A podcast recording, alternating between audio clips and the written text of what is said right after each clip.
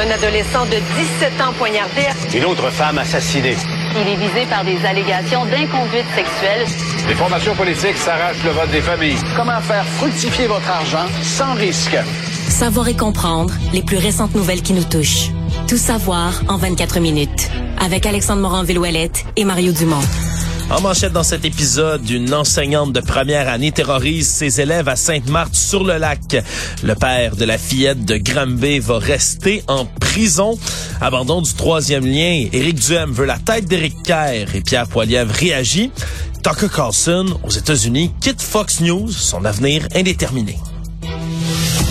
Tout savoir en 24 minutes. Tout savoir en 24 minutes. Bienvenue à Tout savoir en 24 minutes. Bonjour Mario. Bonjour. Ce qui retient beaucoup l'attention depuis ce matin, c'est ce dossier porté par nos collègues ici à Cube Radio, euh, qu'André Sylvain Latour a creusé. Une enseignante de première année de l'école de Sainte-Marthe-sur-le-Lac qui ferait vivre un véritable calvaire à ses élèves. On a obtenu entre autres la suite d'une histoire d'un enfant qui est rentré à la maison, euh, parlé à son père en pleurant, en parlant d'une professeure qui l'aurait qui le terroriserait ni plus ni moins, qui lèverait le ton auprès des autres étudiants de la classe. À ce moment-ci, le parent décide de prendre les choses en main, cache un appareil dans le sac à dos de l'élève en question pour écouter le professeur et finalement, mais les enregistrements audio sur plusieurs jours démontrent que la professeure en question a bel et bien levé le ton et a de très nombreuses reprises sur les élèves. On peut en écouter un petit extrait pour voir ce que ça donne. Faut que tu regardes le côté masculin, la belle. Là, t'as délicieuse. Ah ouais, esprit, corrige-toi! Crème grouille! C'est bon! C'est fin! T'as toute la page à finir! Et plus d'une dizaine de fois par jour, Mario, des cris comme ça, on hurle, on menace, on intimide, violence verbale envers des enfants qui, je le rappelle, en première année, ont entre 6 et 7 ans. Et donc, ça a fait un peu le tour des médias ce matin. Là, déjà, Marois Risky est en entrevue avec notre collègue Benoît Dutrisac aujourd'hui, justement, lorsqu'on a sorti cette nouvelle-là, a parlé d'avoir dû baisser le son là, dans ses écouteurs quand on lui a envoyé pour la première fois, là, ni plus ni moins, cet extrait audio de la professeure qui, qu'on va identifier comme Madame Chantal pour l'instant, qui aurait vraiment là, levé le ton à de nombreuses reprises contre des élèves. Et qui est suspendue à l'heure où on se parle. Elle a été officiellement suspendue par le centre de service scolaire d'Émile-Île, dans lequel elle travaille, malgré le fait qu'au départ, on a indiqué que les dossiers d'un employé, c'est confidentiel, puis qu'on n'allait pas parler de ça lorsqu'on a été Ouais. interpellé pour une première fois. L'école et le centre de services scolaires ont changé leur version au cours de la journée. Sauf que quand la nouvelle est sortie, ici à Cube Radio, ensuite reprise par TVA Nouvelle, reprise par le site du journal avec les extraits audio, etc. là, euh, ça a amené tout un énervement des, des parents, et entre autres euh, des parents qui se sont présentés carrément à l'école, demandaient voir le directeur. Et le collègue de TVA Nouvelle, Yves Poirier, était sur place justement pour voir ses parents arriver, là, et qui venaient complètement paniqués, certains très émotifs, justement, en espérant que ce soit pas un de leurs enfants qui était coincé dans cette classe-là avec cette prof qui levait le ton envers les élèves. Plusieurs d'entre eux qui ont demandé, entre autres, à rencontrer le directeur de l'établissement pour lui passer un savon, pour comprendre là, pourquoi ça avait jamais été déclaré. Parce que Officiellement, l'établissement dit euh, découvrir tout ça en même temps que tout le monde. Et c'est là que... Parce qu'en partant, crier aussi fort, puis là, on a fait entendre des extraits, puis il y a d'autres extraits où ça crie encore plus. Ben, à moins qu'à moins qu'ils ont euh, des des murs capitonnés puis euh, du euh, du silicone en dessous des portes là.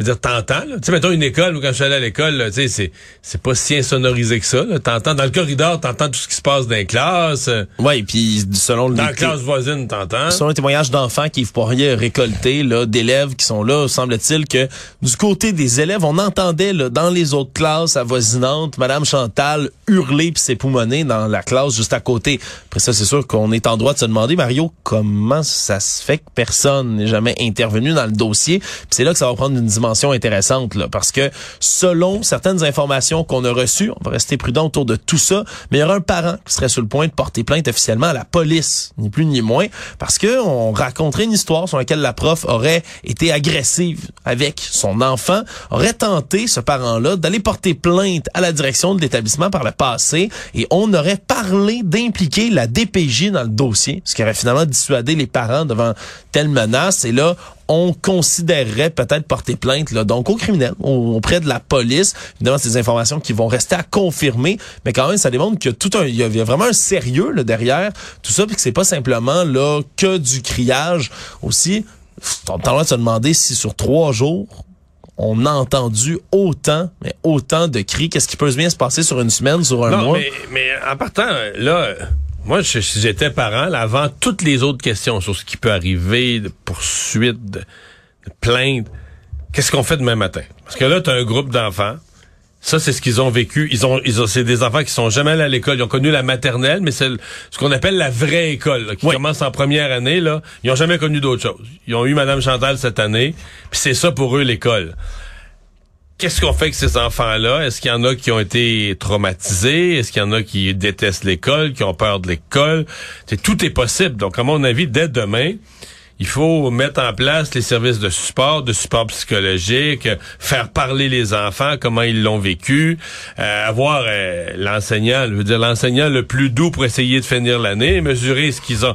Est-ce que le programme scolaire a été bien vu? Moi, je trouve qu'il y a plein de questions, mais là, c'est parce que tu es en mode... Euh, T'es en mode d'essayer de ramener ces enfants-là à l'endroit pour pour septembre prochain. T'es déjà dans une espèce de situation d'urgence. Il faut qu'ils finissent l'école dans le calme euh, pour reprendre qui déteste pas l'école puis qui a hâte de recommencer en septembre prochain, qui retrouve ce que qui découvre en, les deux mois qui restent à l'année scolaire la normalité de ce qui est censé ce qui est censé être l'école, mais il y a beaucoup de beaucoup de questions. Oui, beaucoup de questionnements, surtout on n'est pas au secondaire quand tu es au primaire, ah, tu as un professeur, puis c'est ton prof toute l'année, tu as un seul professeur qui coordonne l'ensemble de tes activités d'éducation. Et traumatisme, il semble y avoir Mario du moins selon un témoignage qui a été récolté par notre collègue André Sylvain Latour, on parle d'un parent qui lui a raconté que son enfant, un soir, est en train de faire un devoir qui semblait très satisfaisant lorsqu'il était révisé par ses parents en question. Et par la suite, l'enfant insistait pour refaire son, son devoir en disant j'ai pas suivi les instructions à la lettre de mon enseignante.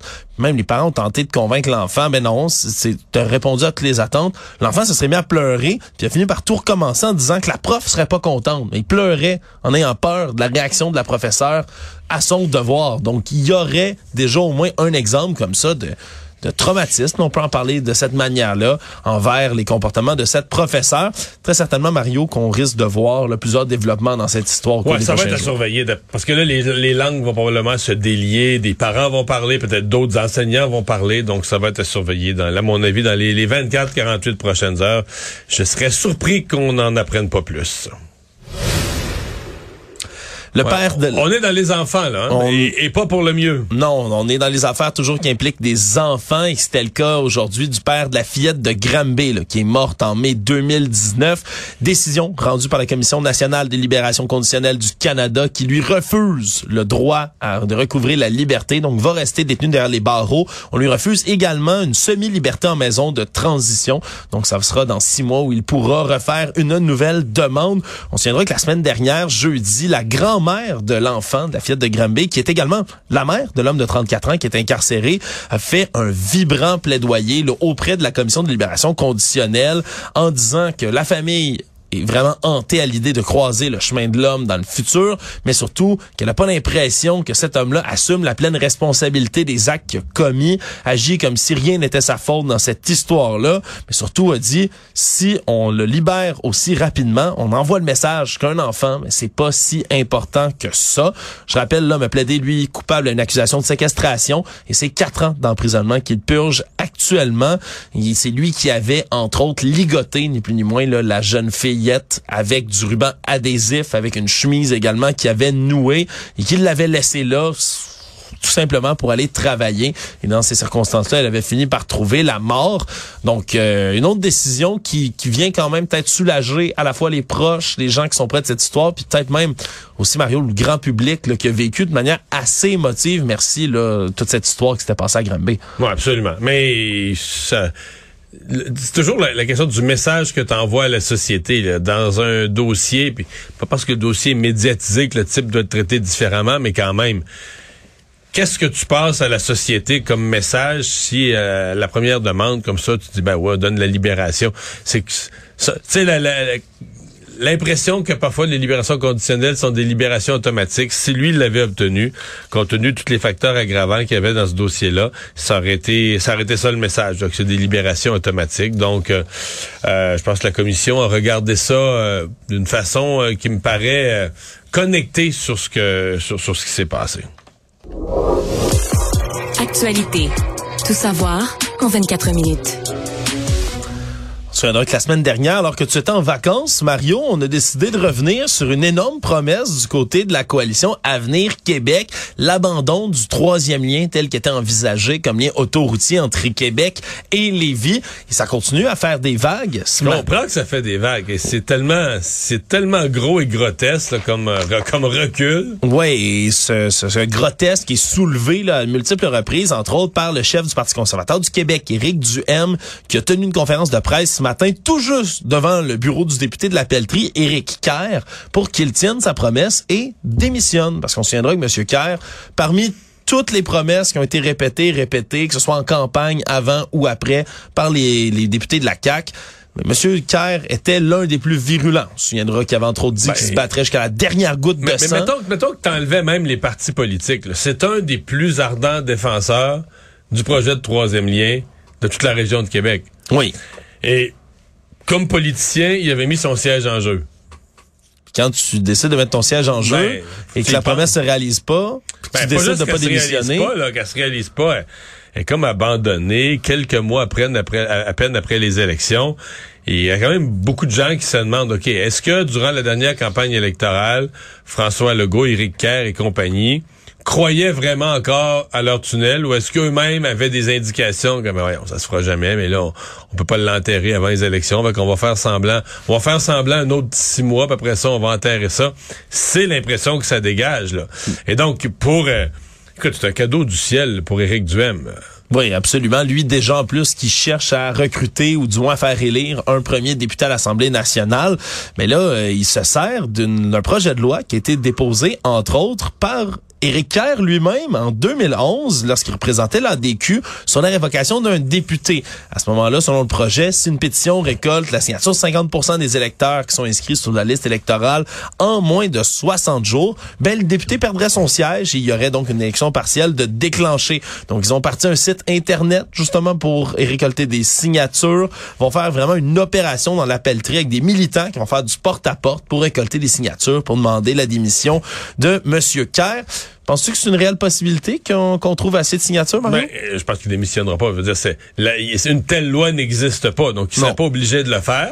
mais, symboliquement, par exemple. Non, mais il, il est dans le pétrin. Là. Éric Kerr est dans le gros pétrin. Et dans- déjà que ses dossiers d'in- d'informatique, de sécurité informatique, ça n'a pas été parfait depuis quelques mois, ça a été difficile.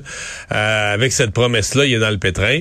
Et pour Éric Duhem, c'est gagne-gagne, parce que si euh, le plus probable, c'est qu'Éric Kerr va rester. Donc, ils vont faire d'Éric Kerr une, te- une tête de turc, ils vont taper sur lui tout le temps. Mais imaginons le scénario où Éric Kerr euh, démissionne, que ça, se- ça se complique, puis qu'il est toujours dans la controverse. Ben, c'est une circonscription vraiment rêvé pour Éric Duhem pour se faire élire. Mais Et oui, il y a des réelles chances aussi de ah, l'emporter. d'excellentes chances. À mon avis, avec le dossier du troisième lien abandonné, il y aurait d'excellentes chances de se faire élire. Donc, c'est gagnant-gagnant. Mais tu vois, le Éric Duhem, lui, c'est comme s'il il fait signer la pétition dans l'esprit de ce qu'Éric Kerr avait déposé comme projet de loi. Mais le PQ, eux, ils ont déjà promis qu'ils vont redéposer un projet de loi qui va dans le même sens, qui va reprendre les mêmes termes que celui d'Éric Kerr. Donc, sur la révocation d'un député, quand un député euh, manque à sa parole ou un engagement à ce point, qu'on puisse euh, faire signer justement, le- avoir un processus de révocation, faire signer une pétition. Donc, euh, non, Éric Kerr va avoir des mauvaises semaines. Il y a déjà des, des semaines difficiles inscrites devant, devant lui. Mais il n'y a pas que les conservateurs provinciaux qui se mêlent du dossier du troisième lien, conservateurs au fédéral également, de par la bouche de leur chef, Pierre Poilièvre, qui envoie une mise en garde à François Legault là, dans sa première réaction sur tout ce dossier-là. Il a affirmé qu'un gouvernement conservateur prochain ne mettrait pas un seul sou dans le financement d'un troisième lien Québec et Lévis si on n'a pas des automobilistes qui peuvent circuler dans ce tunnel-là. En gros, c'est presque l'opposé de, la- de ce que disait Justin Trudeau sur le troisième lien, qui lui voulait pas financer un projet autoroutier, mais le financerait s'il y avait une partie transport en commun. En fait, finançait juste le transport en commun. Donc là, présentement, dans l'état actuel des choses, les libéraux seraient prêts à le financer, Mais plus les conservateurs. Mais plus les conservateurs, donc c'est la mise en garde que M. Poiliev s'est pas gêné pour lancer justement au, du côté de François Legault. Il aurait utilisé une rhétorique qui est très propre à lui, là, parler des woke, des libéraux et de la gogos du plateau Mont-Royal qui font la guerre contre l'auto, euh, rappeler qu'il y a une incohérence entre les grands centres qui veulent leur transport en commun et le reste des régions, euh, parler du Parti libéral qui serait déconnecté, mais vraiment veut peut-être venir faire le plein aussi d'électeurs au Québec, quoique c'est déjà des régions qui sont, règle générale, là, au, au fédéral du moins, tout ce qui est autour, Tout ce qui est autour du tunnel, là, ou de, de l'éventuel projet de tunnel, c'est déjà des circonscriptions qui appartiennent aux conservateurs. Mais euh, sur le fond, il reste que là, euh, Pierre Poilievre fait exactement ce qu'il reprochait à Justin Trudeau. Parce que Pierre Poilievre disait à Justin Trudeau, toi, t'imposes ta vision au Québec. Québec a un projet de tunnel, puis Québec l'a défini selon ses, ses normes et sa vision, puis toi, tu devrais le financer et non pas imposer ta vision du transport en commun uniquement. Mais là, en imposant que lui, il financerait pas si c'est du transport en commun, euh, ben là, Pierre Poliev fait exactement ce qu'il reprochait à Justin Trudeau. En d'autres termes, lui dit ben moi, si si le projet correspond pas à ce que j'espère, je respecte pas la volonté de la province, je respecte, respecte pas la volonté du Québec, je ne financerai pas. Je vais boycotter sur le plan financier, je vais boycotter le projet. Donc, en ce qui me concerne, c'est exactement le Parti conservateur fait exactement ce qu'il reprochait à Justin Trudeau, mais on comprend que politiquement, ils veulent se positionner. Ils en font une question de, que, le gouvernement Legault a comme plié devant le mouvement anti-automobiliste, puis qu'eux, ils défendent le droit des automobilistes. Tout savoir en 24 minutes. Ben, parlant d'automobilisme, Mario, continuons à enchaîner. Euh, il y a des éléments du paysage québécois routier qui risquent d'être là moins longtemps, toujours, toujours aussi présents, mais peut-être moins longtemps.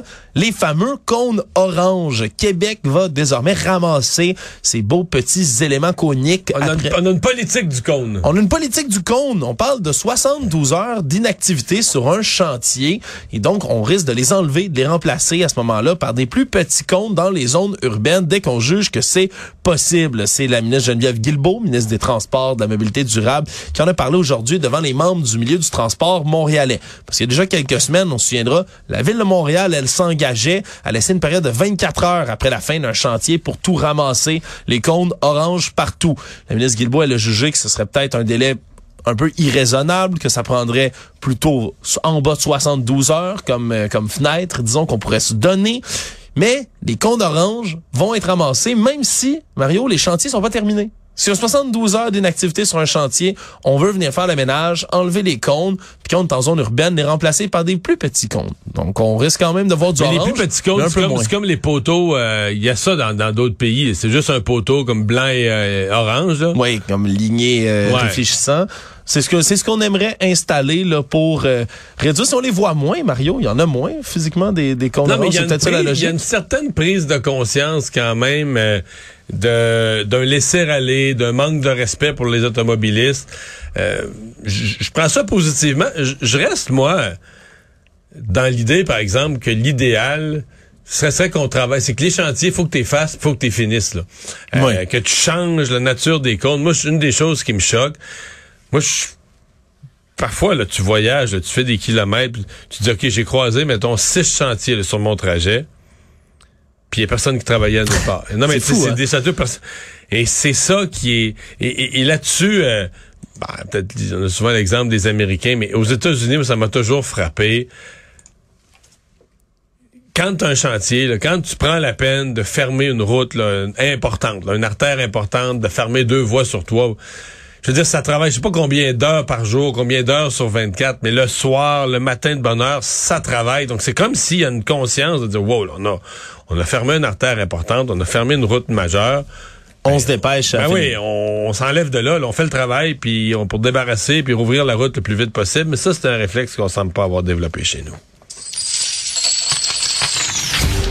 Économie. À Ottawa, ce matin, on a présenté des nouvelles mesures pour renforcer les droits des passagers aériens, entre autres, pour tout ce qui concerne les processus d'indemnisation et de plainte. Le ministre des Transports fédéral, Omar Al-Gabra, qui veut s'assurer, en modifiant à nouveau la charte des voyageurs, que tous les Canadiens soient respectés dans leurs droits au niveau des compagnies aériennes. On parle, entre autres, ben, de rendre l'indemnisation obligatoire pour toutes les perturbations en vol, à moins que ce soit causé là, une perturbation dans des circonstances très, très limitées, que ça serait spécifiquement défini. De la météo, de... de, de Oui, qu'il y ait vraiment des, des, des, trucs qui sont en dehors du contrôle, là, complètement, de la compagnie aérienne. Exemple, si tu manques, si tu dis, ben là, j'ai un problème de sécurité parce que je manque de personnel, ça, c'est pas act of God, là. C'est pas. c'est pas, c'est pas de la faute du voyageur, c'est pas de la faute de la nature. C'est pas la nature qui se déchaîne, là. C'est ton problème. Et donc, si ça cause à des, euh, à des voyageurs des dommages, des problèmes, des retards importants, un report au lendemain du vol, ben, tu vas les compenser puis tu pourras pas dire, ah ben non, non, mais moi, c'est, je l'ai fait par des, des, raisons de sécurité, pour des motifs de sécurité. Donc, les, les compensations prévues devraient être versées plus souvent, plus automatiquement. Tant mieux, je reste sceptique. on dirait que on dirait que je, suis trop échaudé, là. Mais parce que quand euh, le ministre, euh, l'ancien ministre des Transports, Marc Garneau, nous avait vendu sa charte des voyageurs, tu sais, c'était vraiment, là, là, on allait être protégé, puis on comparait avec la charte des voyageurs d'Europe. Et c'est vraiment dans les 12 derniers mois, un peu l'été passé, puis beaucoup avec les problèmes qu'il y a eu dans les aéroports durant le temps des fêtes, qu'on s'est rendu compte que notre charte des voyageurs, ça valait pas cher la tonne, mais on, va voir les, détails, puis les petits caractères là, dans ce que propose le ministre aujourd'hui. Laissons la chance au coureur. Mais de l'avis de tous les experts, c'est certainement une amélioration avec ce qui existait avant. Oui, puis on va avoir aussi là-dedans, ben des normes de traitement qui sont rendues obligatoires. On parle entre autres de distribuer de la nourriture et de l'eau. Il y a des perturbations. Si, si l'avion part pas. Là. Si l'avion part pas, c'est c'est c'est niaiseux comme point à amener, mais ça a l'air qu'il faut l'inscrire dans le charte des voyageurs, sinon les transporteurs aériens ne vont pas le faire de facto. Donc euh, voilà, un des À suivre, mais tant mieux, tant mieux. Le monde véritable bombe dans le paysage médiatique américain. Tucker Carlson, l'animateur vedette emblématique de Fox News, qui animait une émission extrêmement regardée, mais aussi très controversée, quitte Fox News, un, communiqué assez laconique ce matin qui disait que Tucker Carlson et Fox News Media se sont mis d'accord pour se séparer.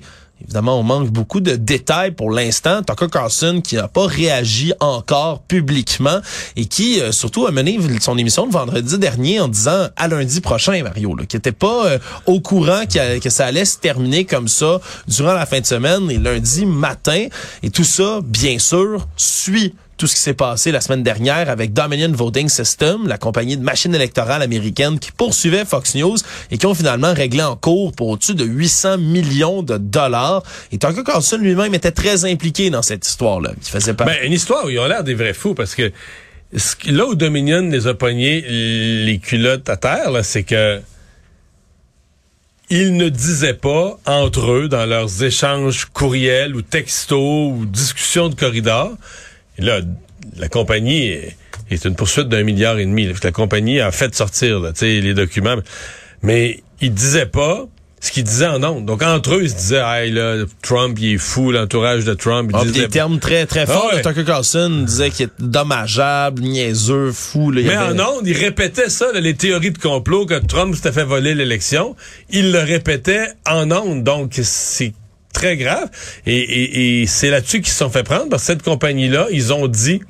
Ils ont répété les messages de Trump que la compagnie était biaisée, qu'on volait des votes, volait des votes aux républicains, alors que eux, la compagnie disait, hey, nous, c'est la, c'est la, la, valeur de notre business que vous attaquez. C'est t'as une compagnie de votation. Imagine si la compagnie est pas fiable. Oui, absolument. C'est 787 millions de dollars la poursuite. US, ouais. Ouais, c'est un milliard en canadien, mettons. C'est c'est de l'argent, c'est beaucoup beaucoup d'argent.